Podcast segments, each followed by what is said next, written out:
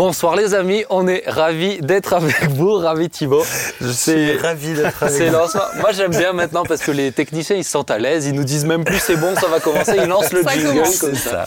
Donc on est ravis, C'est une bienvenue. manière de nous dire taisez-vous. Ouais, c'est ça. c'est ça. Bienvenue les amis en cette euh, belle soirée si vous nous regardez euh, comme les personnes plus anciennes à 19h vendredi soir. Sinon si vous nous regardez en replay, ben, on est ravis. Euh, peut-être en audio, peut-être vous entendez juste nos douces voix sur Deezer, Spotify, Apple Music, où que vous le vouliez.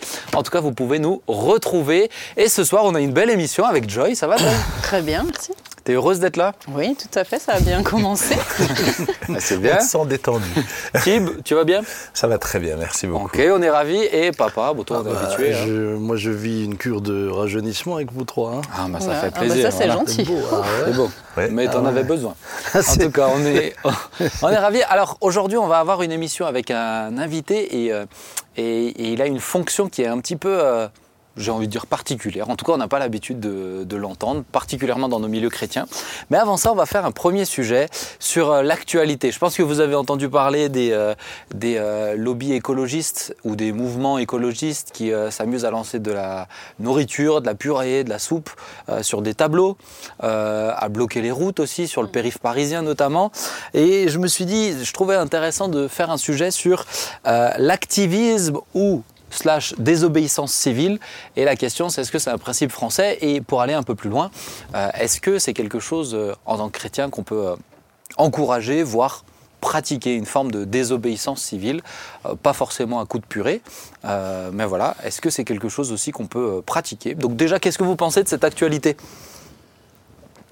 Ben, j'ai pas l'impression que c'est français. hein. J'ai l'impression que en ce moment on en parle beaucoup ici, mais de par le monde et de en tout temps il y a eu ce, genre, ce type d'acte de sous différentes formes. Euh, Aujourd'hui, on essaye de, c'est très euh, artistique ou c'est très, euh, on essaie de trouver des nouvelles formes d'attirer l'attention et a, de faire le buzz. il y en a eu un qui a, je le raconte parce qu'il m'a fait vraiment rire, c'est un groupe, un groupe d'écologistes qui a voulu faire un peu un scandale dans un concessionnaire euh, Porsche ou un truc comme ça. et euh, ils sont allés un vendredi soir et donc ils se sont collés la main avec euh, une très bonne colle pour le coup sur les capots des voitures pour militer en disant c'est impossible, etc. Ils n'arrivaient plus à les décoller. Bah non, le patron a été serein, il a fermé le, il a fermé le concessionnaire, il a éteint le chauffage, éteint la lumière, et il est Il est allé, parti. et il est allé 43 heures après les, appeler la police, donc il les a laissés vraiment Wow. sans rien, sans rien. Donc, euh, Bah, c'est donc, bien, ouais. il les a fait réfléchir ah bah là, ils ont à eu le son temps de- tour. ils ont eu le temps. C'est la première imposition des mains qu'une voiture a reçue. Aussi Ouais, il a été, il a- il l'a joué fine. Alors du coup, tu disais, excuse-moi, je t'ai coupé. Ça Mais c'est existait de tout maintenant. temps. Ça existait de tout temps, oui. Ouais, c'est ça. Donc pour moi, de dire que c'est un principe français, je ne je dirais pas ça. Je pense que les... les- Alors déjà, qu'est-ce que tu penses de cette actualité? Qu'est-ce que tu as... Ben, ce que je pense, c'est que le monde devient de plus en plus fou, euh, dans le sens où aujourd'hui, on, on cherche surtout à faire le buzz sur des, des, des notions comme ça. Je suis pas sûr qu'on cherche réellement à, à changer le monde, à changer la société. J'ai l'impression qu'aujourd'hui, on cherche des moyens de faire le buzz. Et, euh, et malheureusement, je trouve que ça dessert leur cause parce que au final, euh, c'est absurde. En tout cas, moi, tous Ouais. ces actes-là, je les ai trouvés absurdes là sur des tableaux. Bah, effectivement, c'est du n'importe quoi. Et les gens autour trouvent que c'est n'importe quoi. À part gâcher le, le moment, les musées, les choses, bah, ça ne pousse personne à réfléchir À changer de et à comportement, changer de quoi. comportement. Papa, qu'est-ce que t'en penses? Bah, moi, je, je pense qu'on est dans une société qui ne sait plus dialoguer, d'où euh, ces extrémismes. Et euh, ça, ça me semble plutôt grave. Puisque euh, à partir du moment où on ne parle plus ensemble, bah, chacun se radicalise. Et euh, toutes les formes de radicalisme ont toujours terminé, euh, entre guillemets, par de la violence, puisque c'est une forme de violence, quoi qu'on le dise. C'est une forme de violence, elle est, elle est exprimée sous cette manière-là, mais c'est une forme de violence. Mais c'est ce qui, est- mais eux le disent comme tu, comme tu viens de le relever, c'est euh, si on fait pas ça, on nous entend pas. On peut pas, éto- on peut pas écouter le discours derrière. Eh bien, oui, alors si chacun se met à faire cela, je vous explique pas le désordre, puisque il y a des gens dans les rues, euh, ça vaudrait la peine qu'on parle plus d'eux. Il y a des gens qui, euh, il y a des femmes qui se font battre. Euh, si tout le monde se met à jeter de la farine, les autres des œufs, et puis encore de la crème, on aura bientôt de la pâte. hein. quelle image J'ai vu que tu y allais de manière indécise quand même. hein. Je t'ai vu la prononcer, j'ai vu que tu n'étais pas serein quand même, mais tu es allé jusqu'au bout. Non, ce que je veux- non, mais c'est grave. C'est grave puisque puisqu'il n'y a plus de communication. Et, et, euh, et ça peut amener alors à l'inverse ça peut amener à des dictatures. Où tout d'un coup pour mettre fin à tout ça va arriver quelqu'un qui lui va dire euh, ok à partir de maintenant euh, celui qui fait encore ce genre d'action ou celui qui euh, sort du rang on va donc c'est toujours dangereux. Joy? Bah, je, je pense quand même que ça a pris un petit peu d'ampleur euh, justement avec tout ce qui est réseaux sociaux et tout ça parce que à l'époque, euh, enfin auparavant, c'était pas aussi médiatisé ou aussi euh, vu, donc le- l'acte pouvait pas avoir autant d'impact. Donc je pense quand même que ça a explosé. Et d'un côté, il y a tous ceux qui veulent faire le buzz, au-delà de juste euh, se faire entendre, quoi. Ouais. Et, euh, et se faire juste connaître, avoir une qui se espèce de servent de ça pour notoriété. avoir une notoriété. Ouais, à travers, euh, à travers ces actes-là, quoi. Moi, je me souviens, je devais partir à, à Strasbourg pour prêcher et je suis tombé dans une opération escargot. Bah, je, je vous promets qu'ils ne m'ont pas donné envie de considérer leur motivation à faire changer les choses. hein. Ils m'ont énervé. Et à part m'énerver, me rendre dingue. Juste avant et de au prêcher. contraire- ah ouais, vraiment, ça m'a rendu Ouais. fou. Mais Le sujet c'était heures. la maîtrise de soi. Ouais, c'est ça. Ah ouais, non, mais ça m'a rendu dingue. Ah, Mais c'est ce qu'on Ah, a vu ça. dernièrement à Paris. Vous avez vu des gens qui sont sortis, qui... euh, Qui bloque le périph' oui, mais euh, vous avez vu ensuite la réaction euh, qui devenait violente des Bah oui. personnes qui les enlevaient du périph. Parce que là-dedans, vous aviez des parents qui ont peut-être des enfants qui, eux, attendent euh, que les parents rentrent. Il y a, il y a, ils, créent, ils créent toutes sortes de, de situations qui pourraient engendrer de la violence. Mais en- et en même temps, alors je veux pas, euh, sans être, euh, sans être euh, l'avocat de leur euh, parti, euh, je vais le dire comme ça. Ça évite Ah non, une- tu une ressembles à John. Lennon, je Oh, comprends. c'est joli. On Ah, m'a dit Jésus comprends. aussi, tu vois. Écoute, Ah je, vais prendre- je vais retenir Je savais pas qu'il a des lunettes, notre Seigneur. Mais, Ah ouais, euh, Écoute, il se fait de tout à tous. ah bon. Mais, mais D'accord. je, je, euh, c'est vrai qu'en même temps, pour eux, c'est des causes qui, Qui je pense, chez ceux qui sont sincères, c'est des causes urgentes et gravissimes. Si on parle de la fin de, leur point de vue, c'est euh, c'est la fin de la Terre, la fin de l'humanité, etc. Et donc, ils se sentent un peu pris au dépourvu. Euh, est-ce qu'il y a des causes qui peuvent pousser à des actes comme cela, qui, euh, pour nous sont pas du tout euh, justifiés, en tout cas de, notre point de vue. Mais est-ce que, est-ce que selon vous, il y a des causes où ça vaut, le- est-ce que la désobéissance civile, c'est quelque chose euh, qu'on peut intégrer en tant que, en tant que chrétien? Un chrétien qui sent cette euh, cause vraiment dans son cœur, est-ce qu'il peut participer à ce genre d'acte? Mais moi, je pense que, par exemple, du temps en 39-45, la désobéissance civile était un acte de résistance et s'imposait littéralement, s'imposait. Alors, de quelle manière euh, Vous pensez bien que c'est pas de cette manière-là qu'il le faisait. hein? Sans quoi, euh, il- malheureusement, ça se terminait très vite, très mal. Mais je crois qu'il y a des régimes, je crois qu'il y a des situations où l'acte de résistance s'impose. Là où ça me surprend, c'est que aujourd'hui, euh, évidemment, euh, on se, se sentant tous concernés par la planète, tout le monde réagit. Mais qu'il y ait des famines dans divers pays du monde, ces mêmes personnes s'en sont pas spécialement préoccupées. Ça, maintenant que ça, touche à eux, euh, ils en parlent plus. Bien sûr, ça nous concerne tous. Et bien sûr que le respect de la nature, le respect de la création, nous concerne nous aussi, chrétiens. Euh, ceci dit, euh, quand faut-il commencer la, désobéissance civile? C'est toute une question. Et je pense qu'elle ne doit pas devenir un instrument euh, qu'on utilise comme ça à la, à la- à la légère. Je- moi, souvent, je me dis, eh ben, est-ce que le Seigneur euh, l'aurait fait, quoi? Est-ce que c'est des moyens que lui euh, aurait utilisés? Jeter de la purée?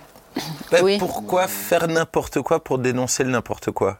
J'ai l'impression que si tu veux dénoncer du n'importe quoi, bah, toi, sois intègre, sois un exemple, sois un modèle, fais des choses bien qui vont encourager les gens à faire des choses bien. Là, j'ai l'impression qu'on fait n'importe quoi pour dire Ah, les autres, vous faites aussi n'importe quoi. Bah, ça n'a pas de sens, en fait. Ouais, mais si tu prends par exemple, euh, allez, euh, euh, Greta Thunberg, Elle a été instrumentalisée. Elle a hein. été, on est d'accord. On, est, été- on est d'accord, mais c'est pas elle que tu vois jeter de la purée, etc. Et, et- et on te dira que tout le mouvement qui est représenté derrière elle, hein, bien sûr, où elle est, où elle est utilisée, euh, mais mais qui n'est pas écouté. Les promesses des politiques, c'est ce qui vont te sortir tout le temps. Les promesses des politiques euh, d'augmenter de, le réchauffement euh, de seulement 2 degrés pour les 20 prochaines années, on est déjà à 6 degrés. Toutes ces choses-là, en fait, c'est l'impression d'un discours sourd, comme tu disais, il n'y a plus de dialogue. Euh, mais, mais Benjamin, si la question était aussi simple à régler, je suppose que tout le monde l'aurait déjà réglé. Mais faire ce qu'on doit faire pour arriver au résultat escompté, recréer une nouvelle détresse. Donc les choses sont pas simplement les choses sont pas aussi simples que cela. Et c'est et puis ensuite ce que je dénonce derrière ces mouvements-là. Euh, derrière euh, le, le, sujet qu'ils défendent, il y a toute une idéologie. Mm. Telle que la Terre est surpeuplée, etc. et ce sera quoi la prochaine étape? Ça sera quoi la prochaine étape? Donc, euh, l'approche n'est pas innocente non plus dans ce qu'elle contient et dans ce qu'elle sous-entend. Et pour revenir sur la question de, euh, la désobéissance civile, donc un chrétien, selon les circonstances, euh, peut être amené aussi à faire des actes qui sont, bah, pour le coup, répréhensibles ou interdits. Alors là, c'est des actes mineurs, hein, mais pour montrer qu'il n'est pas d'accord avec le régime ou les idées mises en place dans le seul cas où il fait le bien, où il cherche à aimer son prochain et à aimer Dieu. Mais à partir du moment où, et j'ai plein d'images de, en tête, tu vois, je veux dire, effectivement, contre le racisme, contre, contre l'avortement, contre toutes ces choses-là, je crois qu'il faut nous, nous, battre euh, pour ces causes-là, mais en faisant le bien, en aimant notre prochain, en, faisant des actes qui aident vraiment. Mmh pas, pas en désobéissance. C'est ce que, c'est ce que Luther King a fait. C'est ça. Et Luther King a mené un mouvement non violent. Non violent. S'ils avaient suivi la voie de Malcolm X, probablement que ça aurait pu déclencher une guerre civile.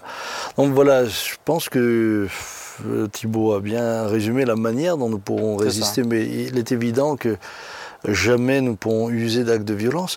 Les, les apôtres, en, leur temps, ont aussi fait une forme de, résistance civile. Alors, ils n'ont ils ont pas résisté à l'autorité romaine, proprement dite, mais euh, à l'autorité religieuse, qui était aussi une autorité politique, hein, en disant mieux vaut désobéir aux hommes qu'à Dieu. C'est ça, c'est à partir du moment aussi où, où il y a certaines choses qui, qui bibliquement, euh, qui viennent à l'encontre de, de, ce que la Bible dit. C'est, je veux dire, les causes, elles sont quand même euh, restreintes à, ça aussi, quoi. Mm-hmm. Dans ce qui est envisageable pour un chrétien. Bah, Pourquoi tu souris oh, Je te gosse. Dans ce qui est envisageable pour un chrétien. C'est pas pour n'importe quel euh, petit, petit sujet, entre guillemets, qu'on va commencer à, je pense que surtout, c'est de plus. Pour moi, c'est vraiment, je suis assez d'accord avec ce que tu disais avant aussi sur le. C'est de plus en plus. Mm. Tu vois, parce que pour moi, les causes, il va, y en avoir, il va y avoir de plus en plus de raisons parce que chacun est attaché à ses propres causes, euh, ses propres expériences, ses propres peurs, et, euh, et, partir dans des extrêmes qui. Euh, enfin là, on va, il y a plein d'autres idées pour aller encore plus loin en termes d'extrêmes, et on va, on va tendre vers ça parce qu'il y a l'impression de ne pas être écouté en même temps en face de l'autre côté. Et l'impression qu'avec les, réseaux et tout ça, on, les entend. Oui. Oui, et puis c'est vrai que de l'autre côté, on peut aussi soupçonner, euh, euh, on peut aussi soupçonner euh, l'enrichissement, on peut soupçonner toutes ces choses mettant un frein au progrès. Et c'est vrai que légitimement, on peut aussi euh, entendre euh, ce, côté-là. Mais rien n'est simple. Hmm. Rien n'est simple. Et comme on est dans une société où on dit à chacun sa vérité, donc effectivement tout le monde se forge sa vérité, et en plus, avec les algorithmes, on se conforte dans notre vérité, donc on est de plus en plus convaincu. Les algorithmes Les algorithmes. Ah, j'ai dit algorithmes. J'ai compris les algorithmes. ils sont Tu fais flipper. Hein on, voit de quoi t'es imprégné. Ouais, c'est ça, l'actualité là. eh ben, les gens en fait ont l'impression que leur vérité est la chose à défendre parce que tout le monde pense comme lui. Hmm. ou parce qu'une majorité de gens, mais simplement parce qu'ils se nourrissent d'une même pensée et ça rend les gens obsédés par leur vérité, par leur combat, en oubliant finalement que ça fait partie d'un tout et que dans le monde, effectivement, il y a plein d'autres combats. Je veux dire, effectivement, il y a des gens qui meurent de faim, il y a de plus en plus de pays qui manquent d'eau potable. Hmm. Et, et j'ai l'impression que c'est plus urgent qu'on se soucie de ça plutôt que effectivement d'autres d'autres raisons. Parce que même ça si à- c'est lié, là, même si là, en l'occurrence, c'est lié, je peux dire. euh, Et je c'est pas toujours lié. Non, c'est moi, pas j'étais toujours en lié. Afrique du Sud. Bah, effectivement, il manque d'eau potable. Bah, simplement parce qu'ils ont mal géré les dernières années leurs installations et qu'aujourd'hui il faudrait me- mettre de nouvelles installations pour euh, qu'ils aient de meilleures, une meilleure arrivée d'eau potable. Et pour moi, c'est là où il faudrait se battre beaucoup plus déjà pour qu'on puisse vivre aujourd'hui mieux. Ouais.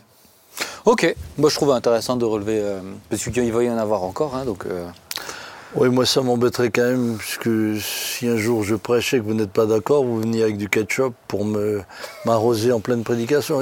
Je préférerais prévenir que Personne guérir. n'oserait faire ça. Donc, de, je- de la purée. je- de la purée, la mais C'est quelle que soit la forme du liquide qui viendrait. je- Mais c'est vrai, c'est c'est juste. En d'autres temps, c'était des tomates qu'on jetait. Oui, on a déjà voulu me jeter quand même de l'estrade. euh, c'est- c'est- Oui, ouais. jeter toi. c'est vrai. Il a raté. T'as l'air déçu. Je suis, je suis triste. On va, on va- on va passer à, à- à notre invité qui s'appelle Cal, et puis je vais le laisser se présenter et présenter aussi sa, sa- son, son métier. Mais je trouvais intéressant de faire un sujet sur un, un phénomène un petit peu, des choses qui euh, viennent de plus en plus, c'est les coachings. Est-ce que vous avez déjà entendu parler des coachings? Papa Oui, le, mot m'est pas étranger. Maintenant, euh, la signification, je dois dire, euh, pas, pas tout à fait. euh. bah, c'est-à-dire que non, je ne sais pas quel est le. Eh ben, Le tu te but, rappelles le Tu contenu. te rappelles quand alors je vais te donner une J'ai ta vieille- maman qui me coach moi depuis 38 ans, mais Je vais te donner une vieille référence. Je me rappelle que euh, je vous avais, quand j'étais enfant, je vous avais offert un DVD à toi et maman. Un film que j'avais aimé, mais j'étais enfant. Hein. C'était Hitch. Tu te rappelles Mhm, Hitch Hitch, non Hitch avec Will Smith. Hitch, expert en séduction. Bon, J'ai du mal à imaginer ton papa regarder. J'ai offert ça à mes parents, ils m'avaient fait rire le film. là. Et, et en fait, où il est, Ça, ça me fait rire. où il est, où il est coach en séduction. En gros, il accompagne quelqu'un, il accompagne des gens pour les aider à, À séduire, à séduire, euh, tout personne simplement. qu'ils tu vois, parce qu'ils Ah, savent pas d'accord, comment ouais. faire, etc. Ah, d'accord. Donc on va parler de ça avec notre invité. Bah, s'il Parce l'a- qu'il est coach l'a en séduction, Alors Cal n'est pas coach en... Oh peut-être, on verra. Hein. Cal, si tu veux Non, bien non. venir, Non, non. on serait heureux de t'accueillir. En tout cas, il a, Tout en tout cas, il a la dégaine de Will Smith dans, euh, dans Hitch. Eh T'es bien, bien habillé. Hein. Ah, merci, ça c'est un compliment. Ouais, tu vois. C'est commence serais bien On fait seul depuis que t'es là. Peut-être qu'il y en aura d'autres. Cal, on est ravis de t'avoir avec nous sur ce plateau. Moi aussi, C'est la première fois qu'on se rencontre en plus. Absolument. Enfin non, c'est la deuxième fois. On s'est rencontrés une première fois dans les toilettes. Ah, À l'église, oui. j'étais- Bah oui, mais tu... Je n'ai plus ce souvenir. Rassure-toi, tout va bien. J'étais, euh, Je t'ai croisé dans les toilettes de, de- de Ah, bah l'église, voilà. Eh ben, mais on n'a pas eu le temps de Comme beaucoup quoi, échanger. rencontrer Ben dans les toilettes reste inoubliable. Exactement. tu- Ça me surprend. Pas tu pour vois. lui, pas pour lui apparemment, mais euh, c'est ok. Alors Cal, est-ce que tu veux bien te présenter un petit peu et ensuite Oui. nous dire ce que tu fais? Tu as une entreprise, donc si tu peux nous, nous présenter tout ça. Oui, bien sûr. Bien, je suis euh, Cal Biailly, j'habite euh, à Aubernais depuis 7 ans maintenant à peu près, mais je suis originaire de Mulhouse. Et donc euh, j'y euh, habite depuis 7 ans et j'ai créé euh, une société qui est un centre de formation et un cabinet de coaching. Donc un centre de formation qui, euh, accompagne, enfin qui forme au métier de formateur pour adultes et euh, qui forme aussi euh, les, futurs coachs en entreprise, parce que c'est, il faut bien distinguer le, coach, le coaching en entreprise et le coaching de vie. Et, donc, et donc je, voilà, je fais ça depuis, je, suis dans le domaine de l'accompagnement depuis euh, 15 ans maintenant, et j'ai créé donc cette société il y a 6 ans. Comment tu t'es orienté dans tout ça? Alors euh, moi, je ne sais pas si, euh, euh, je, me vante de ça, mais en tout cas, je crois que j'ai toujours eu ça à cœur. Je suis l'aîné d'une fratrie de quatre. et en tant qu'aîné dans la culture familiale et donc culture d'origine congolaise également, bah, l'aîné est un petit peu un espèce de guide pour ses, ses petits frères, etc. Et donc euh, je crois que ça m'a tenu à cœur depuis, euh, depuis euh, ma, ma tendre enfance et, euh, et j'ai continué avec ça. Et c'est vrai que dans les différents postes que j'ai occupés, j'ai- œuvré dans, dans le domaine du social dans un premier temps et ensuite dans, dans la formation très rapidement, en étant d'abord accueillant dans un centre de formation à Mulhouse. Et quelques années plus tard, donc à peu près dix ans, j'avais créé mon centre de formation. Et donc, voilà, donc c'est plutôt un projet de vie. Je dirais que c'est un projet de vie et c'est c'est comme ça que j'ai j'ai démarré là-dedans. Ok. Et donc vous formez les coachs en entreprise. Oui, oui, oui. Et alors explique-nous un peu déjà ce que c'est un coach en entreprise, parce qu'il y a peut-être besoin ici, donc euh, comme ça on saura. Oui. Il y a besoin. Il y a besoin. Alors Je confirme. explique-nous. Ok. Bah, en fait, j'ai moi-même été formé d'abord au métier de coach. Au métier de coach. J'ai euh, commencé en tant que formateur pour adultes, euh, en faisant, en dispensant différentes formations euh, dans le Grand Est. euh, et euh, ensuite, j'ai eu à cœur de, de pouvoir euh, moi aussi euh, transmettre, accompagner. Parce que le coaching, c'est euh, c'est un mot anglais qui veut dire qu'on entraîne. Donc le coacher, c'est entraîner. Et euh, finalement, euh, moi, je voulais pas entraîner parce que euh, le sport, c'était c'était plutôt une activité annexe. Très Et- annexe. Très annexe, oui. Et, et donc j'ai voulu moi aussi accompagner les autres, accompagner mon prochain dans les difficultés qu'il pouvait rencontrer dans, dans son projet de vie. Et donc j'ai fait du bilan de compétences pour accompagner. Donc l'idée c'est d'être à côté d'eux. Accompagner c'est d'être à côté Oui. d'eux et euh, bah, tant que possible de montrer le chemin qui emmènerait euh, les individus vers euh, leur projet. Voilà. Et ensuite, euh, le coaching en tant que tel, c'était pour moi une, une façon de me professionnaliser parce qu'il y a une recrudescence de coachs hein, depuis plusieurs années maintenant, bien que ce soit arrivé en France dans Ah, les années. On est d'accord, tu le vois aussi. Bien sûr, bien sûr. de partout. Il y a Bien des coachs sûr, en tout ouais. aujourd'hui. hein. Absolument, absolument. Ah, ce qui n'est pas un mal en soi pour moi. Je, Mhm. crois, je considère que euh, c'est euh, c'est une, euh, une opportunité que beaucoup prennent et euh, je crois aussi qu'il y a une volonté à, à partager, à donner aux autres. Mhm. Et alors, euh, malheureusement, je dirais euh, malheureusement ou heureusement, hein, qu'importe de, de, quel, de quel côté on se situe, ben, il y a, il y a peut-être peu de formation là-dedans. On a envie de, je crois que ça participe à l'envie de transmettre, de, de- d'accompagner, etc. Et euh, le seul hic, c'est que c'est pas un métier qui est encore, selon moi, euh, normé. Euh, avec un diplôme, euh, euh, avec un diplôme au bout. hein. Pour le moment, ce sont des certificats qu'on obtient quand on, on devient coach. Et je crois que dès lors qu'on aura euh, mis ça dans une, dans une norme, dans, un, dans, un, dans une dynamique de professionnalisation, bah, je crois que ça pourrait, ça pourrait éliminer tous les, tous les coachs qui ont, enfin toutes les personnes qui se targuent d'être coach et qui ne, qui ne coachent pas au final, d'après moi. Et les éliminer juste professionnellement parlant, quoi. Pas- Alors, assez. euh, alors oui. Il faut être vigilant. que- C'est vrai, c'est vrai. Alors éliminer, ça voudrait dire que là, pour le coup, ça, ça, ça réduirait. Voilà. Ça réduirait le nombre, parce que c'est vrai qu'il y a... Mais en même temps, il, il est dit qu'il y a... Je vois que tu saisis chaque occasion. Merci. Je vois qu'il y a... Enfin, on, sait qu'il y a à peu près 70% euh, euh, de coachs qui ne vivent pas de leur métier. C'est ça, oui. Donc, euh, oui, ça Et ils reste un vendent des titre. formations sur Internet. euh, Alors, ce ne sont pas des formations, ce sont des, Des- coachings oui, qu'ils des vendent. coachings par- par le net, ouais. Et alors qu'en en réalité, il y a, je crois qu'il y a, il y y a une frontière assez mince entre le coaching et la formation. Oui. Et euh, beaucoup ont compris que maintenant, pour pouvoir euh, être légitimes, ils vont euh, vendre de la formation. Mais pareil, là au-dessus- là- là-dessus aussi, il faut avoir un diplôme de formateur. Et ça, l'État, depuis 2018, a mis en place des, des normes pour pouvoir exercer le métier de formateur. D'accord. Et donc, coach en entreprise, Oui. qu'est-ce qu'il fait? Eh bien, il accompagne les équipes. C'est aussi, ce que je fais. J'accompagne les équipes. Bah, moi, c'est ma spécialité, c'est plutôt la communication. Donc, euh, je suis euh, formé en process communication modèle. Et l'idée est de fluidifier la communication. Donc, euh, c'est une branche, la process communication modèle est une branche de. Euh, je vois que ça fait réagir. Non, mais tu, Oui, tu euh, on vends bien ton produit. toi. là. Communication Kyle, interne. Continue, tu vends bien ton produit. vas-y, C'est ce qu'il faut. Là. On a tous pensé à la même chose autour de la table. C'est vrai. Fluidifier l'information. moi, j'entends un. Bonne idée. Ah, super, c'est bien ça. Je suis content de, de favoriser, au fond du moins, de participer à ça. Non, attends, t'as pas fait terminer l'explication. Au C'est vrai. de- au Bon, la ok, ok. Bout du tarif aussi, tu sais. Donc, fluidifier la communication. Oui, toi, oui, oui. Ben, Expert en- ben, disons que je- pour moi est de- d'emmener la conscience. Euh, donc, euh, parce que la- je suis donc euh, formé à la, à la process communication modèle, qui est une branche de l'analyse transactionnelle. Et l'analyse trans- transactionnelle, c'est une méthode qui consiste à accompagner. C'est ce qu'on appelle la nouvelle psychologie. Hein, ça a été instigé dans les années euh, 60 euh, par Eric Berne, qui est un Canadien qui a, qui a évolué aux États-Unis et qui a qui s'est appuyé des travaux de Carl Jung, de Freud, etc. et qui a conçu un nouveau, euh, concept euh, d'accompagnement. Et donc l'idée, c'était euh, de, de voir comment est-ce que les individus communiquent entre eux.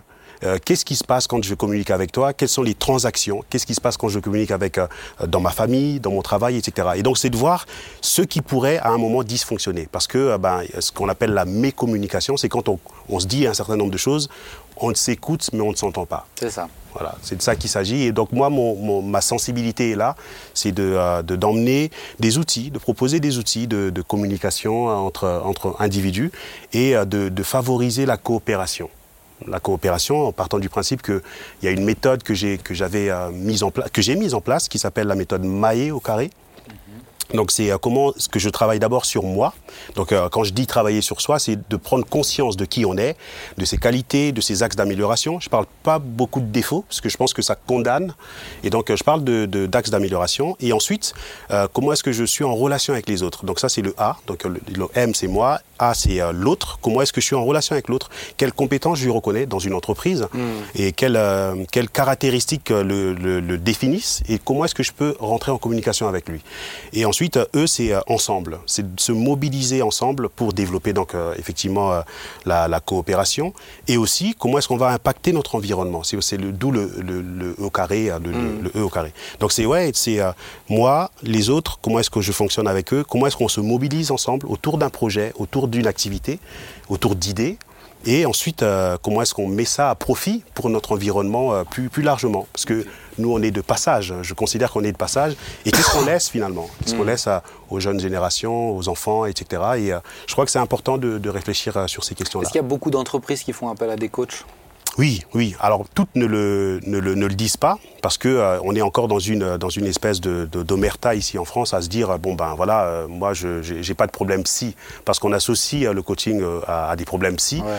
alors que euh, bah, d'abord tout le monde est enclin à, à- à être atteint par des problèmes euh, psy et euh, on c'est pas fatal. C'est pas fatal. Donc du coup, euh, oui, effectivement, il y a beaucoup d'entreprises qui font appel à des coachs et qui font aussi appel à des formateurs. Donc euh, il y, y a encore euh, une évolution, à, enfin en tout cas une, une amélioration à, à avoir, à, mettre en place sur la frontière entre le coaching et la formation. Ok. Alors, peut-être juste justement sur la- l'aspect euh, psychologique, parce que euh, c'est vrai que quand euh, j'essaye de temps en temps d'écouter un petit peu sur, sur YouTube, sur le net, un peu des gars qui, qui, pour le coup, je dirais, se qualifient de coach de vie, etc. Euh, tu vois quand même beaucoup la notion, tu parlais tout, à l'heure de, la nouvelle psychologie, mais cette notion de psychologie aussi, est-ce que, toi, est-ce que ça fait appel à de la psychologie?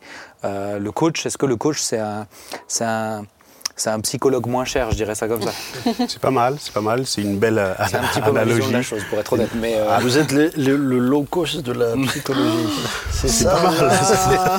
non, mais... J'essaie de suivre. Ah non, non, non, non, non, c'est pas ce que j'ai dit. Quand tu rebondis, C'est pas euh, ce que tu j'ai dit. le là. coup. Mais ça va aller, tu pourras Je discuter avec non, moi mais je vais pleurer après euh, si vous avez des mouchoirs. hein. Euh, non, je, je, je, je crois, je crois que c'est, euh, d'une certaine manière, c'est vrai. D'une certaine manière, mais euh, selon le prisme à, partir duquel on regarde les choses, moi je dirais que non, parce que par exemple quand j'interviens en entreprise, j'ai pas l'impression que, euh, que bah, d'ailleurs les tarifs, je dirais, hein, si on peut euh, parler de ça, je crois, parlais d'abord de la qualité de travail. Moi je crois qu'un coach doit être accompagné lui-même, parce que ben on est sur un domaine psychologique et donc il peut y avoir ce qu'on appelle des transferts. Donc mon client n'est pas moi bien que je sois impliqué dans mon travail, je suis pas concerné par ce qu'il vit. Et donc, euh, je crois qu'il y a une distance à avoir là-dessus. Et pour ce faire, c'est important, d'après moi, d'être soi-même accompagné, soit- soi-même d'être alors supervisé, j'allais dire coaché, mais supervisé. Et euh, ça, ça demande aussi donc euh, une, une, une éthique, une déontologie, donc d'être formé chaque, chaque année, si possible, ou tous les six mois. En tout cas, moi, c'est- ma démarche, parce que je suis euh, euh, vraiment intéressé par ce que je fais et j'ai envie de, de partager euh, le plus Avoir de des choses. vis-à-vis aussi qui sont. euh, Absolument, qui absolument. Sinon, bah oui, sinon on est on est on est en freelance et euh, ce qui est pas mal du tout. Sauf que ben, je crois que c'est essentiel d'être dans un cadre parce que quand on accompagne l'autre, on doit pouvoir faire attention à ce qu'on dit, Ouais. faire attention à la manière dont on dit les choses. C'est justement ça la- l'analyse transactionnelle, enfin la, la process communication modèle qui dit que euh, la façon de dire les choses a parfois et même souvent plus d'importance que ce qui est dit. Oui, bien sûr. oui. Et je, je m'appuie là-dessus pour, euh, pour euh, accompagner, pour, euh, voilà. Et donc je crois qu'en entreprise, effectivement, on peut on n'est pas, je crois pas que les coachs soient des low cost, enfin des psychologues low cost. Je crois qu'ils sont plutôt plus pragmatiques. Parce qu'on peut faire euh, 15 ans de psychologie, enfin en tout cas d'être accompagné en psychothérapie, pardon, Oui. et finalement répéter les mêmes, erreurs- enfin les mêmes, les mêmes difficultés, rencontrer les mêmes difficultés. Oui, il y a euh, une approche plus concrète aussi de, de absolument, la problématique. absolument. hein. Ouais, et, et ça Ou souvent, vous partez d'une problématique pour, pour travailler un peu de fond, mais pour résoudre cette problématique. Là où le psychologue, c'est l'inverse. C'est euh, c'est régler le fond et puis voir ensuite comment ça se produit. euh, Alors, comment ça se résout est-ce qu'on peut, lui-même. on peut euh, quantifier, est-ce qu'on peut palper la façon dont on travaille le fond? J'en sais rien. Moi, je crois que ce qui peut être intéressant, c'est de s'inscrire dans l'ici et maintenant. Parce qu'on peut passer 15 ans à se dire, bah oui, mon papa n'a pas été gentil, ma maman a été gentille, mon, mon frère m'a dit ci. Et puis, bah, on est dans le passé, en fait. Et c'est euh, finalement l'espace qu'on ne peut absolument plus changer. Mais ça, tu vas passé. aborder ça en entreprise, par exemple. Absolument, absolument. c'est intéressant. Enfin, en tout cas, je, euh, je, c'est mon approche. Oui. Alors, euh, toutes les entreprises sont pas friandes de cette, de cette approche, et euh, tant mieux ou tant pis. Moi, en tout cas, mon, mon, mon projet euh, pour, euh, pour les entreprises, enfin, en tout cas, j'ai pas de projet pour les entreprises. Mon projet pour mon entreprise, euh, c'est de, de, de proposer cette approche-là, cette, D'accord. ouais, cette dimension euh, nouvelle de, Ouais. de, de l'humain qui, euh, qui, qui répond à plusieurs besoins. L'impression que j'ai, c'est de- d'avoir aussi des, des- des- que dans le coaching, c'est un peu des spécialités. Oui, Tu vois, euh, on- Oui. je, sais pas, je parlais avant de Hitch, euh, expert en... T'as vu le film? Oui, oui, absolument. Alors Il, Bah est, oui, il est génial. Et oui. Mais, euh, Il s'est formé avec ce Ah voilà. ah mais je l'ai senti en fait, tu vois. Absolument Ah, pas. voilà. Non, il a inspiré. C'est. Ah c'est vrai? Bah, Ah, C'était les vois, années j'ai- 2000 en J'ai France. senti Euh, le truc, tu vois. Mais C'est oui. en 2005 que c'est sorti et je sais qu'en France, le coaching est arrivé dans les années 90. Donc Ouais. comme on a à peu près sur le plan pro euh, 15 ans de décalage avec les États-Unis, bon ben en 2005 effectivement il y avait ouais, c'est venu. Mais tu vois, c'est vrai que je vois des, je vois des, je vois des coachs, euh, des coachs pour, euh, pour justement l'aspect sentimental, des coachs pour bien gérer son temps. J'en entends de plus en Bien plus sûr. aussi. Ouais. Euh, des coachs de vie en général, l'épanouissement, Mmh, etc. mmh. Alors après, on va parler un petit peu quelle est ta vision de tout ce, ce Mmh. milieu-là, parce que des fois, je dois dire, je me pose un peu des questions. Euh, des coachs de vie qui n'ont pas encore vécu, tu vois, ça me questionne vraiment. Euh, Il y en a de plus en plus. Donc c'est un peu tout ça, mais on est d'accord que c'est c'est quoi C'est chacun se fait un peu sa spécialité selon sa sensibilité ou euh, Mm. comment ça se passe? Je crois que le danger est peut-être là. Je ne sais pas si euh, le terme est bien choisi, mais en tout cas, c'est celui que j'utilise maintenant. C'est de- d'imaginer que- qu'on se suffise à soi-même. C'est-à-dire que, bah, pour moi, un coach doit être, pourrait être inscrit dans, une, euh, dans, une, dans un espace qui lui permette d'échanger. Donc, en fait, il ne s'agit pas de spécialité, il s'agit d'outils. Parce que coacher une personne, accompagner une personne, euh, nécessite d'avoir des outils. Au même titre euh, qu'un qu'un instit, qu'un prof, qu'un juge, qu'un avocat, enfin en tout cas, c'est d'être outillé. Et alors certains vont euh, effectivement créer une espèce de niche, ce qu'on appelle une activité de niche, en disant, bon ben moi j'accompagne à l'épanouissement, etc. Et je reviens au mot danger, c'est qu'on sort beaucoup de pancartes. Tu vois, ça va être sortez de votre zone de confort, etc. etc entre nous, soit dit, euh, le mot sortir de sa zone de confort, moi, ça m'a toujours interpellé parce que je considère que euh, euh, il faut sortir de sa zone d'inconfort. Parce que si on est dans le confort, pourquoi est-ce qu'il faut en partir?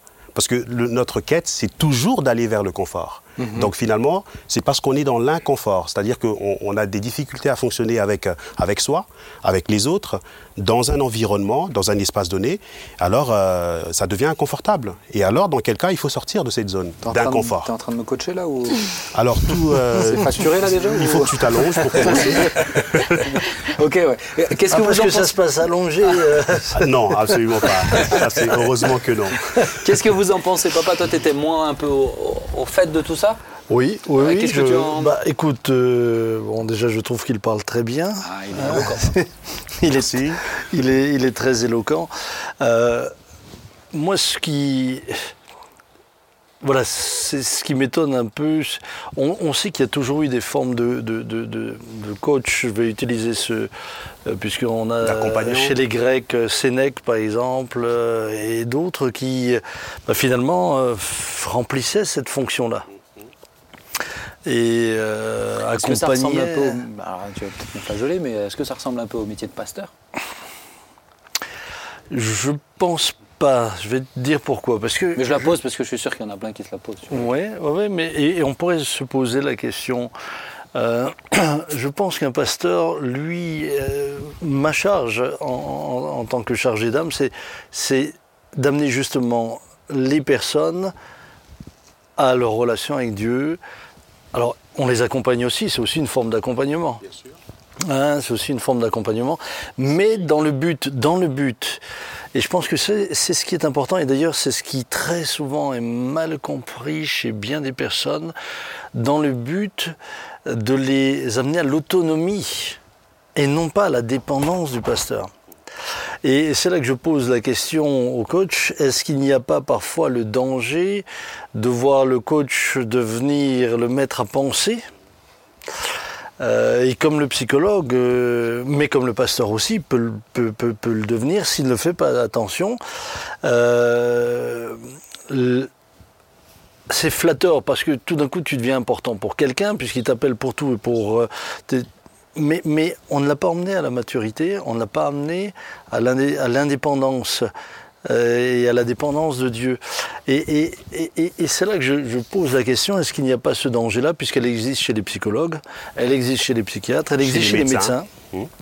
Elle existe. Euh, Chez le garagiste euh, bah oui. bon. Bah, j'ai mon véhicule qui a un problème, donc du coup, euh, je vais retourner assez régulièrement, oui, etc. etc. Oui, enfin, a... c'est peut-être pas la dame même voir le garagiste. Hein. Ça, c'est... Parce que quand tu vois la facture, quand tu vois la facture que ça te coûte à chaque. Non, je te dis ça parce que je sors de chez le garagiste. Ah, ok. Mais je t'ai croisé, c'est pour ça que j'ai utilisé cet exemple. Donc, donc voilà, c'est, une question que, que je me pose certains pasteurs s'étant laissés parfois prendre dans ce piège-là. Mais tu compares, parce que moi, je, ma question à moi, du coup, à laquelle tu n'as pas répondu, c'est est-ce que c'est la même chose? Et là, tu compares, tu compares quand même, du coup, le coach et le pasteur. Bah, pour moi, c'est pas du tout non, la même chose. Enfin... Mais le, le, pasteur accompagne, le coach accompagne, si j'ai bien oui, compris. Bien sûr, il accompagne et on, il doit veiller à ce que la personne qui l'accompagne devienne autonome. autonome. On peut pas, on peut pas inscrire un coaching coach, sur, ouais. sur euh, deux ans, trois ans. Euh, en tout cas, moi, dans, dans, dans mon approche, c'est de proposer, ouais. oui. Euh, c'est maximum combien de temps chez toi? Bah, Je me dis que je, je démarre par euh, des séances de, de, de 10. Parce qu'il faut voir, le, le il faut aussi cheminer hein, avec la personne. Donc, ce sont des. Mais c'est par personne ou par groupe? Alors, il y, a, il y, a la possibilité pour les. moi, c'est vrai que je, je coach les, les chefs d'entreprise. D'accord. Voilà. Donc, c'est pour ça que je parle de coaching en entreprise. C'est de, c'est d'avoir qu'ils aient un espace réservé à, à, à, la, à, ce qu'on peut appeler l'introspection. Ouais, ouais. Et donc, du coup, et, je, c'est du coaching individuel et du coaching collectif. D'accord. Voilà, donc c'est en alternance et ça permet effectivement aussi de, de pouvoir diversifier son, son, activité, non seulement ça, mais aussi son approche. Mm -hmm. Parce qu'on ne coach pas un groupe de la même manière qu'on qu coach un, un individu. Mais, mais j'ai une question, j'ai une question qui me préoccupe justement en tant que pasteur. Jusqu'à où un, un, un coach ou un accompagnant peut-il aider une personne euh, lorsqu'on se met dans le domaine de la foi. Puisqu'il y a un moment donné où on sait quand même que le péché a des incidences, et des incidences directes, euh, desquelles un coach ne peut pas sortir une personne. Il y a besoin d'une, il y a besoin d'une, d'une expérience, d'une rencontre avec Dieu, d'une repentance. Et, et c'est là que ça m'intéresse. Mmh. Tu es, tu es chrétien. Oui. Et, et euh, est-ce que tu, est-ce que tu euh, inclus dans ta manière de, de, de voir ton prochain l'aspect spirituel. Euh, spirituel. C'est indéniable. Pour moi, en tout cas, c'est indéniable d'aborder de, le coaching sans euh, m'appuyer de la spiritualité. C'est-à-dire que euh, je ne me surprends pas, parce qu'enfin, au départ, je me surprenais à prier avant mes séances de coaching. Et euh, dès lors que j'ai commencé à le faire, je, je me suis senti, euh, alors, pardon d'être dans cette intimité-là, mais inspiré inspiré pour une personne qui vient, parce que parfois on, peut être, je, en tout cas je parle de moi, j'ai été dépassé par certaines difficultés que rencontraient certaines personnes, qui parfois faisaient écho avec mes propres difficultés en tant qu'individu. Et alors euh, je ne savais pas comment aborder ça, je ne savais pas de quelle manière il, fallait dénouer, enfin je pouvais dénouer euh, les difficultés, les situations euh, qui m'étaient apportées dans, le coaching. Et alors je me suis surpris au départ à prier et à la fin du coaching de, me sentir euh, vraiment euh, euh, à ma place d'avoir dit euh, ce que la personne avait besoin d'entendre. Et je crois que c'est, euh, j'ai été inspiré par le Saint-Esprit, et je le suis d'ailleurs euh, chaque fois que je, je l'invoque, chaque fois que je prie. Je crois que je suis inspiré pour pouvoir accompagner ces personnes. voilà. Mais tu ne je... leur parles pas forcément de l'aspect spirituel Non, la difficulté est là. Enfin, la difficulté, en tout cas, la particularité est celle-là. C'est celle que moi, je n'ai pas notée dans, mes, dans mes affiches, ou bien que je suis coach, je suis coach chrétien. Je suis chrétien dans ma foi, dans, ma, dans, dans mon être. Dans ton approche. Quoi. Exactement. Et donc, du coup, je, je je, ne peux pas afficher que je suis coach chrétien. Et donc, du coup, je, je, sais qu'il y a des personnes qui, qui, peuvent lire entre les lignes. Parce que mon approche, je crois qu'elle est centrée sur l'humain, mais aussi il y a une dimension spirituelle je crois que ça se passe aussi dans la façon dont je vais communiquer avec eux, dans la façon dont je vais les regarder, dans la façon dont je vais euh, euh, les aborder. Et alors, euh, ça m'est déjà arrivé d'être interrogé là-dessus, en me disant, bah, est-ce que, bah, mhm. je disais, bah, d'après vous. Donc voilà, du coup, l'idée, c'était pas de ah, faire. Toi, tu réponds à une question, pas une question. Bien évidemment. Jésus, je le faisais souvent. Moi, j'ai une question. Oui. Mais pas pour toi, pour Samuel. Je peux partir du coup Non. non, mais moi, ce qui m'intéresse, c'est pourquoi aujourd'hui on a tellement besoin de coach. Et, ma question. Tu devances mes questions. Mais c'est bien, vas-y. Fais-la, c'est bien. Comme tu t'es réapproprié la question alors que je ne l'ai même pas encore Elle était là, mais c'est bien.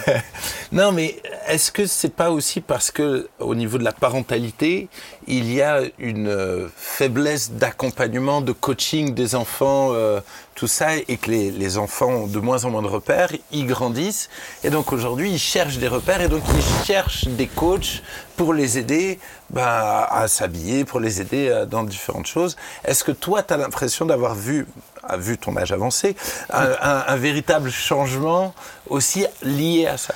Alors, euh, oui, on a, enfin, personnellement, j'ai vu une accélération de la détresse et du manque de repères. Ça, c'est sûr que le, modèle familial euh, actuel a engendré et engendre des, milliers de jeunes gens qui sont, perdus, qui n'ont plus de repères, euh, qui se retrouvent euh, sans père, voire sans mère, ou alors avec trois beaux-pères.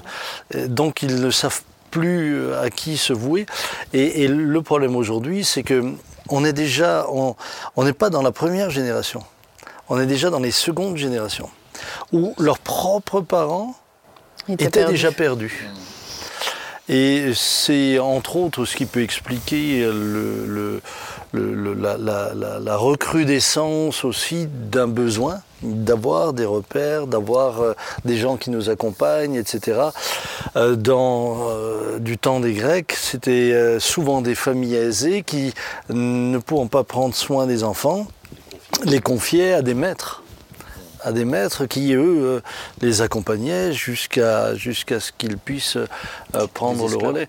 Mais aujourd'hui, c'est aujourd'hui ce qui m'inquiète plus, c'est qu'on on n'est pas dans une forme entre guillemets d'éducation qui finalement passait par le maître, mais on est plutôt dans une forme de détresse qui fait appel à toutes sortes de maîtres. Il s'accroche à tout. D'où, d'où, d'où, d'où euh, j'ai entendu ce que tu as dit tout à l'heure, la nécessité de cadrer, etc. D'où le nombre de victimes de prédateurs qui hein. euh, sont des manipulateurs et qui ont très bien compris la faille et qui aujourd'hui euh, amènent la brèche. Et ah, l'argent que ça engrange, hein, parce que ça, il y en a qui en vivent très bien. Ah mais oui, et puis alors euh, c'est dramatique puisque la personne qui pensait trouver du secours, va se retrouver, alors replonger dans son passé, où il n'y avait pas de père, il n'y avait pas de mère, et où celui en qui tu as fait confiance t'a trahi, et en plus de ça, t'as dépouillé. Donc ça c'est ça c'est c'est le drame de, Mais c'est le drame c'est le drame aussi parmi les pasteurs ou les prêtres, euh, des personnes qui ont été euh, abusées, quel que soit euh, l'abuseur eh bien, sont ensuite des gens qui sont en perte de confiance totale. Alors, ils n'avaient déjà pas confiance en eux-mêmes, ils ne peuvent plus avoir confiance en personne et ça les mène à une détresse euh, sans fin. Moi, je pense qu'il y a aussi, euh, à l'époque, dans ta génération à toi, papa, appelé à aller voir un psychologue, etc. Euh, même dans la société, on, y, on évite quand même. C'était moins, c'était euh, moins ouvert, moins répandu, c'était beaucoup plus secret. Aujourd'hui, c'est beaucoup plus assumé aussi. De plus en plus. Je pense, ouais, et, je pense, euh, je pense naturellement, certains se disent ah, j'ai identifié tel problème, j'en rencontre, hein, j'ai identifié telle problématique, donc je vais aller voir psychologue et je trouve pas ça négatif parce que je pense qu'on a besoin d'être d'être accompagné, c'est très bien. Mais le danger de ça, c'est de, c'est du coup d'en faire quelque chose de systématique. Euh, comme quand euh, j'ai mal à la tête, bah, je vais prendre un doliprane. Euh, j'ai identifié tel problème, je vais aller voir le psychologue. Là où, à la base, l'objectif premier, c'est l'autonomie. Et c'est de réussir à, bah, par la relation avec Dieu ou, soi-même ou par, ce qu'on a reçu, j'ai envie de dire, sortir de ces, problématiques. Et c'est vrai que moi, mon, constat, c'est de voir des générations de plus en plus fragiles émotionnellement et, aussi de plus dans leur choix de vie et donc aussi de plus en plus dépendantes d'accompagnement. Là où l'objectif premier et c'est ce que tu le dis c'est ce que tu disais avant ben, c'est qu'ils soient autonomes. C'est qu'ils n'arrivent pas à passer ce cap de ah tu as résolu, tu as résolu mon problème mais vous le but c'est pas juste de résoudre le problème c'est de comprendre comment résoudre le problème. Donc et d'être capable de reproduire ce qu'on nous a appris, eh ben, ils sont pas capables, ils ont besoin, de, ils ont besoin toujours de cet accompagnement pour en, pour en sortir. Quoi. Moi, j'ai été, euh, je dois le dire, surpris euh, dans la période du Covid du nombre de personnes qui nous demandaient faut-il se faire vacciner ou non? Et euh, d'abord, d'abord, je trouvais grave qu'ils nous le demandent à nous, puisque moi, je suis pasteur, je suis ni médecin ni scientifique. Euh, donc j'étais pas la bonne personne à qui il faut poser la question, mais comme évidemment euh, certains l'ont spiritualisé, euh, on s'est retourné vers nous. La deuxième des choses, c'était euh, le risque que je mesurais moi tout d'un coup de donner ma position et l'influence que je pouvais avoir. D'où le fait que je me suis refusé de donner des directives en rappelant que finalement euh, le but de l'Église c'était justement d'amener chacun à cette maturité où euh, il y a des sources d'information, euh, vous avez des scientifiques, vous avez des- votre médecin, etc. Et, et, et c'est pas moi en tant que pasteur sur ce sujet-là Voilà. sur ce sujet-là. sujet. Il y a bien d'autres sujets où je peux intervenir, mais de vous donner une direction.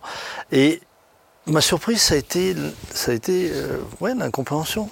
Euh, c'est presque si on me le reprochait pas. Tu Et en abordes même la temps- question de responsabilité en fait. Mais oui. C'est la responsabilité Mais du c'est la pasteur, là responsabilité. pour ce qui concerne... euh, Et, et en même temps, le risque que j'avais en disant, mais oui, faites-le, je sais que. c'est- euh, Je disais, oui, faites-le, c'est des milliers de personnes qui le faisaient. Je disais, ne le faites pas, c'est des milliers de personnes. Alors que ça ne, ça ne relève pas de mon Pourquoi autorité, en tout cas. peut-être Dans ce Mais, est-ce que ça ne veut pas dire que notre rôle devrait justement de réussir à coacher les gens pour apprendre à réfléchir par eux-mêmes Et peut-être que c'est peut-être là aussi un de nos- une de nos responsabilités. Ici, c'est pas les femmes qui parlent le plus. hein. Pardon, Joël. Si vous voulez en discuter. je- Ah, moi je voulais te laisser la parole, mais il a coupé. Pardon. Moi, j'ai rien Je dit. plaisante. Oh, si, t'as dit, t'as dit, t'as Ah, dit. euh, T'as dit mais- Non, Oh, c'est moi. bah. pardon. Non. Non, c'est bon. Bon, voilà. Non, mais je- c'était bien parce que ça va un peu dans le sens de ce que Non, mais dire. pour moi, c'est c'est en tant que, que pasteur et en tant qu'église, c'est comment réussir justement à, à coacher les gens, à avoir cette maturité de, de réfléchir par eux-mêmes, de savoir euh, justement où trouver les, les, les, les réponses, de savoir s'entourer de bons conseillers. Euh, et je pense que là aussi, euh, je pense que des fois, on, ne mesure pas le, ce besoin qu'ont les gens qui viennent dans notre église parce qu'ils ne savent pas faire. Ils n'ont pas le bon sens. Là où toi, tu as eu un père qui t'a peut-être euh, enseigné à savoir comment réfléchir, comment gérer, je pense que beaucoup n'ont pas, n'ont pas eu ça. Et donc, comment, en tant qu'Église, eh ben, on peut les aider à avoir du bon sens, les aider à chercher l'information au bon endroit? En tout Parce- cas, je pense qu'en formant des disciples, Ouais, c'est ça. Bah, c'est propre. hein.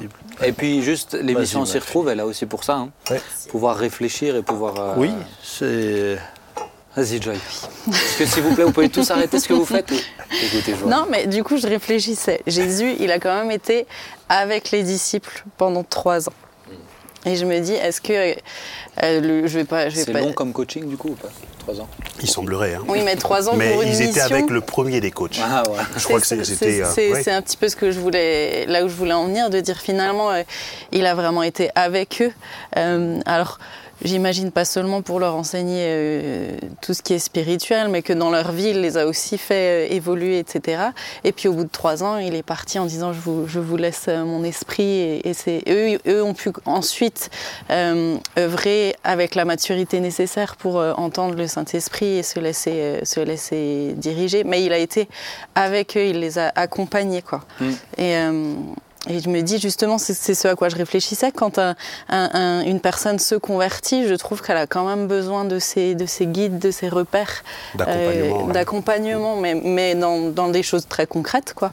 Euh, Donc voilà, c'était très spirituel ce Bah, que je voulais bien. dire quand même. Bah, Parler de c'était- Jésus, c'était. On te met un 10 sur C'était 10. important. Joy. Et je pense que pendant un temps. Après, je a- veux quand même poser des questions à Cal. hein, Ouais. mais- Moi aussi, j'en ai, j'en ai aussi. Alors pendant un temps, je trouve on peut on a beaucoup. sortir, si tu veux. Pardon. Non, mais si je parle trop. Pendant un temps, on a beaucoup. Non, mais pendant un temps, je- euh, on, on a peut-être des fois trop. euh, alors, euh, je mets des guillemets à ce que je suis en train de dire, je vais le nuancer après, mais trop laisser les gens. Euh, bah, soyez dépendants de Dieu et, et presque débrouillez-vous avec votre Bible et le Saint-Esprit. Et euh, le danger aujourd'hui, c'est peut-être des fois de- d'être trop dans le coaching et l'accompagnement et de rendre les gens pas assez dépendants du Saint-Esprit de la Bible. Et que je trouve qu'on a besoin absolument des deux. Oui, les gens doivent devenir euh, dépendants du Saint-Esprit, de des Écritures. Mais d'un autre côté, il y a vraiment ce Ça besoin passe par euh, cette aussi étape.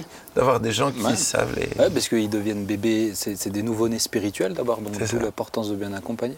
Les coachs, c'est un peu des pasteurs pour non-chrétiens en fait. c'est ça. C'est la deuxième analo- analogie que vous faites à propos de ça. C'est pas mal. Euh, Déjà, j'ai pas dit low cost, tu vois. oui, oui. Mais là, on, on. On si je vous ai euh, blessé. J'aimerais, Cal avoir ton point de vue sur, euh, sur, euh, sur ce qu'on dit là et sur ce besoin en fait de, si- de plus en plus régulier d'accompagnement de la part des gens. Toi qui justement es coach, quelle est ta lecture de, cette, euh, de, de, de cela? Alors, j'ai l'impression que les, les difficultés qu'on qu'on vit, et ce que évoquait Thibault euh, tout à l'heure, euh, est juste hein, en lien avec la famille, la parentalité, etc. Euh, Mais pour moi, c'est multifactoriel. C'est-à-dire que quand on regarde sur le plan économique, ben, en fait, le consumérisme hein, de notre société, donc euh, les deux parents qui travaillent, etc., qui, somme toute, n'est pas mal en soi, sauf que ben, ça laisse euh, euh, assez peu de place en, euh, euh, à une relation avec les enfants, qui sont du coup confiés à, à des, euh, à des professionnels de des professionnels euh, de, de, de l'éducation, donc ça peut être au périscolaire au départ, ensuite euh, au collège dans des, euh, temps de, travail au collège, etc. Donc du coup, c'est vrai qu'il n'y a pas, les enfants ne sont pas forcément imprégnés de la culture familiale et même donc du coup de l'éducation que pourraient leur donner leurs parents. Et donc ça c'est sur le plan économique. Donc c'est une des, une des répercussions, enfin une des causes plutôt je devrais dire de, euh, des difficultés qu'ont les, euh, les, les, les gens aujourd'hui à se, à se retrouver en, en équilibre. Oui. Parce que moi je crois qu'il s'agit de, de la quête d'équilibre et non euh, d'être super ceci ou euh, euh, super pas cela. C'est vraiment de trouver euh, son équilibre et je crois que ça, ça se trouve euh, effectivement par euh, le travail, par la spiritualité. Je ne dis pas ça dans l'ordre, hein, mais en tout cas euh, la spiritualité, le travail et euh, un- une, une espèce d'éthique. Là, euh, Thibaut disait tout à l'heure que euh, accompagner euh, vers l'autonomie, etc. Pour moi, le coaching, c'est aussi d'accompagner une personne dans une situation professionnelle à trouver ses propres solutions, c'est-à-dire que les solutions se trouvent en elle. C'est pas parce que euh, le contexte est comme ceci ou cela que j'ai des problèmes. Bien qu'il faut en tenir compte, mais en tout cas, on est les seuls à pouvoir changer notre rapport à soi et aux autres avec l'aide de, du Saint-Esprit. Euh, Ouais. je, je crois que c'est Et c'est l'approche du psychologue, hein, de trouver les solutions au fond de toi-même. euh, C'est ça, c'est ça. Et, euh, et non de rendre autonome, enfin non de rendre dépendant, C'est ça. et d'aller vers l'autonomie, effectivement. Joy, tu voulais lui poser des questions? Merci. non, mais je me demandais justement, dans le cadre de ton travail, j'imagine que tu as dû faire face à des personnes aussi euh, en- à la limite du burn-out? Est-ce que c'est quelque chose que tu vois souvent? Et est-ce que, du coup, dans ces cas-là, le coach peut être la bonne personne pour les aider? Ou est-ce qu'il se tourne plutôt vers un, un psychologue ou... Parce qu'on parle quand même Ou un d'une- psychiatre, un médecin. hein. un- voilà, de, de maladie après, au bout d'un moment? Alors moi, je ne crois pas qu'un coach puisse euh, euh, traiter euh, le, le burn-out. Je Mm. crois que c'est, il s'agit de quelque chose de suffisamment profond et médical, Mhm. bien sûr, pour pouvoir euh, traiter ça en coaching. Donc c'est pour ça que je crois que, enfin en tout cas moi, les personnes que j'ai euh, jusque-là accompagnées étaient euh, là après un, un, un burn-out. Après, ok. Ouais, ouais. Donc du coup, j'intervenais à mon niveau sur des, euh, des points, notamment de, de questionnement sur euh, le métier. Et puis euh, j'ai souvent cette interrogation à propos du, du burn-out. Il y a plusieurs personnes qui peuvent faire le même métier dans les mêmes conditions, mais d'autres vont, certains vont être en burn-out et d'autres peut-être pas. Qu'est-ce qui explique ça? Moi, je crois que si on, on remonte un petit peu euh, le fil, ça peut être euh, peut-être euh, l'estime de soi. Quel rapport j'ai avec moi, la façon dont je, je suis avec mon corps, avec mon esprit, etc. Et avec ce qui m'est donné de faire, le travail, etc. Il y en a qui s'investissent, qui sont impliqués, concernés et qui mélangent les deux. Et, euh, et donc du coup, comme notre société, je parlais de ça tout à l'heure euh, avec ce consumérisme, donc on devient presque des numéros. Voilà. Et donc, euh, il y a une, une perte de sens, une perte de valeur, et euh, qui fait que bah, on se donne au travail et on se retrouve au travers du travail, avec le travail et pour le travail.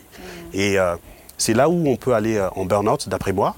Et effectivement, il y a, il y a- il y a- on peut, ne peut pas traiter ça en coaching, euh, seulement en coaching. C'est- plutôt ouais. après que tu les as Moi, en tout cas, oui. Alors, je ne sais pas pour d'autres coachs, peut-être que ça a été. Mais on peut aussi prévenir. hein. C'est-à dire que quand. euh, Oui, c'est ça. oui, on peut poser des questions. euh, J'imagine que les séances de coaching, euh, même euh, collectives, euh, permettent de, Bien sûr, de d'identifier, des, ouais. ouais, d'identifier des problématiques euh, de trop de pression, trop de de, risques stress. psychosociaux. Ouais. On peut aborder ça. ouais. Mm. Kyle, tu, as, tu, as, tu formes des coachs. Oui. Est-ce que tu as déjà décelé des manipulateurs chez eux?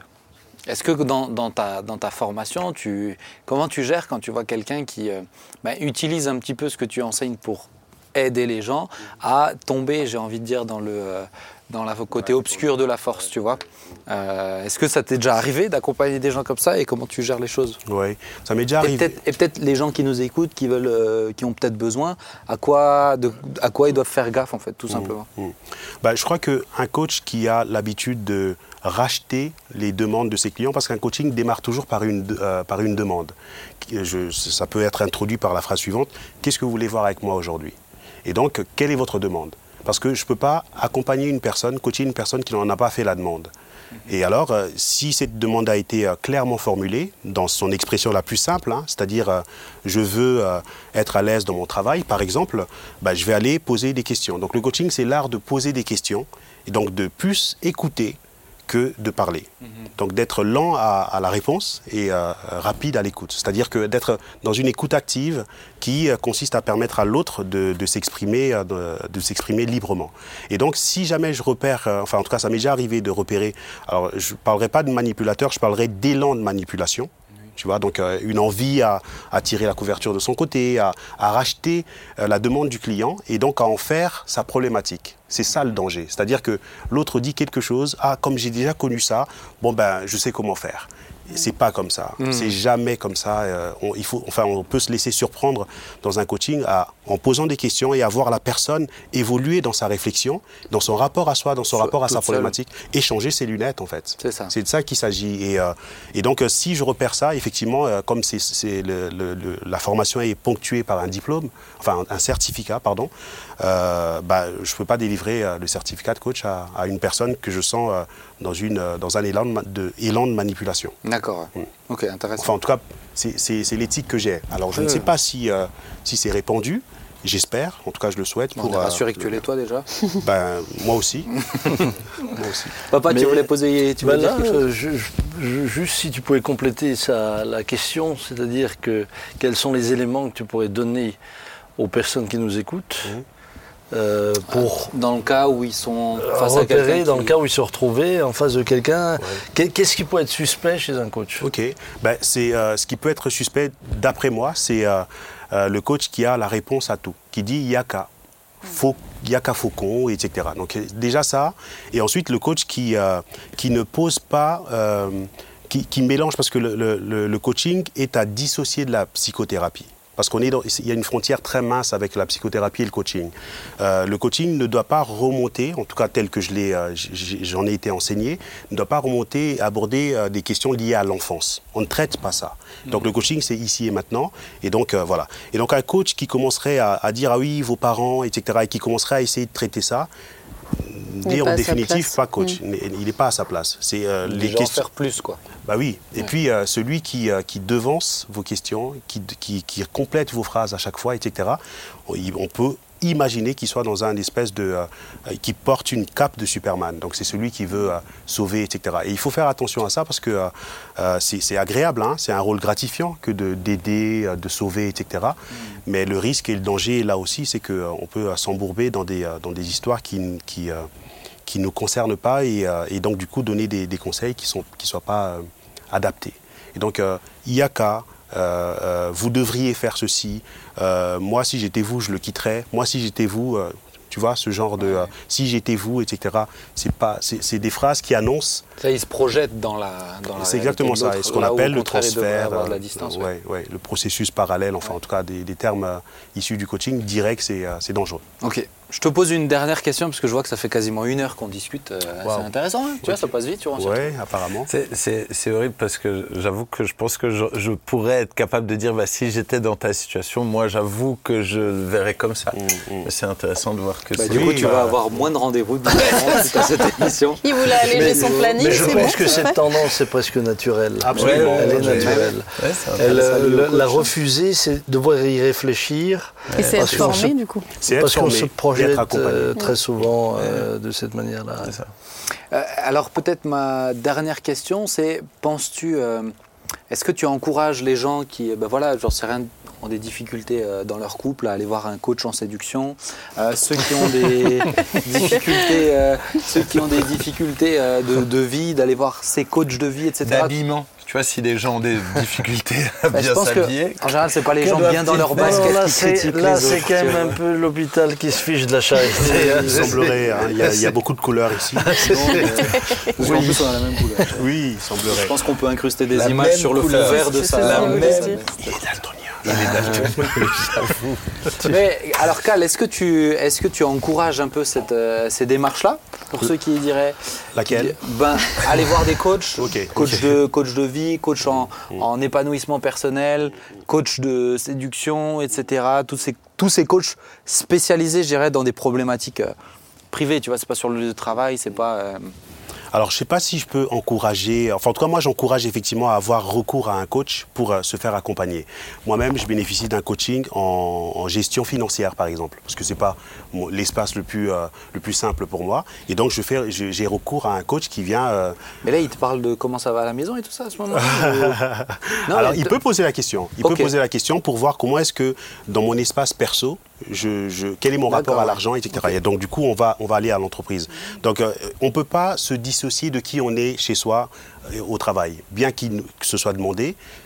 Je connais peu ou personne qui euh, est d'une certaine manière au travail et euh, d'une autre manière On à la n'est pas maison. des robots, quoi. On n'est pas des robots. Donc euh, on est on est euh, teinté par euh, qui on est à la maison, par son histoire personnelle. On est euh, empreint de ça.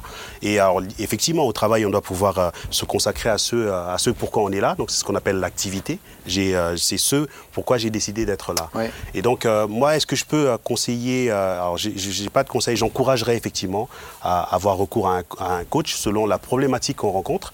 Oui, je pourrais. Et, et je, je- la, la signal, enfin, le signal d'alarme que je, je tirerais, ou bien le vigi- la vigilance. Le point de vigilance, c'est euh, de- d'avoir recours à quelqu'un qui est euh, qui est euh, formé, quoi, hein.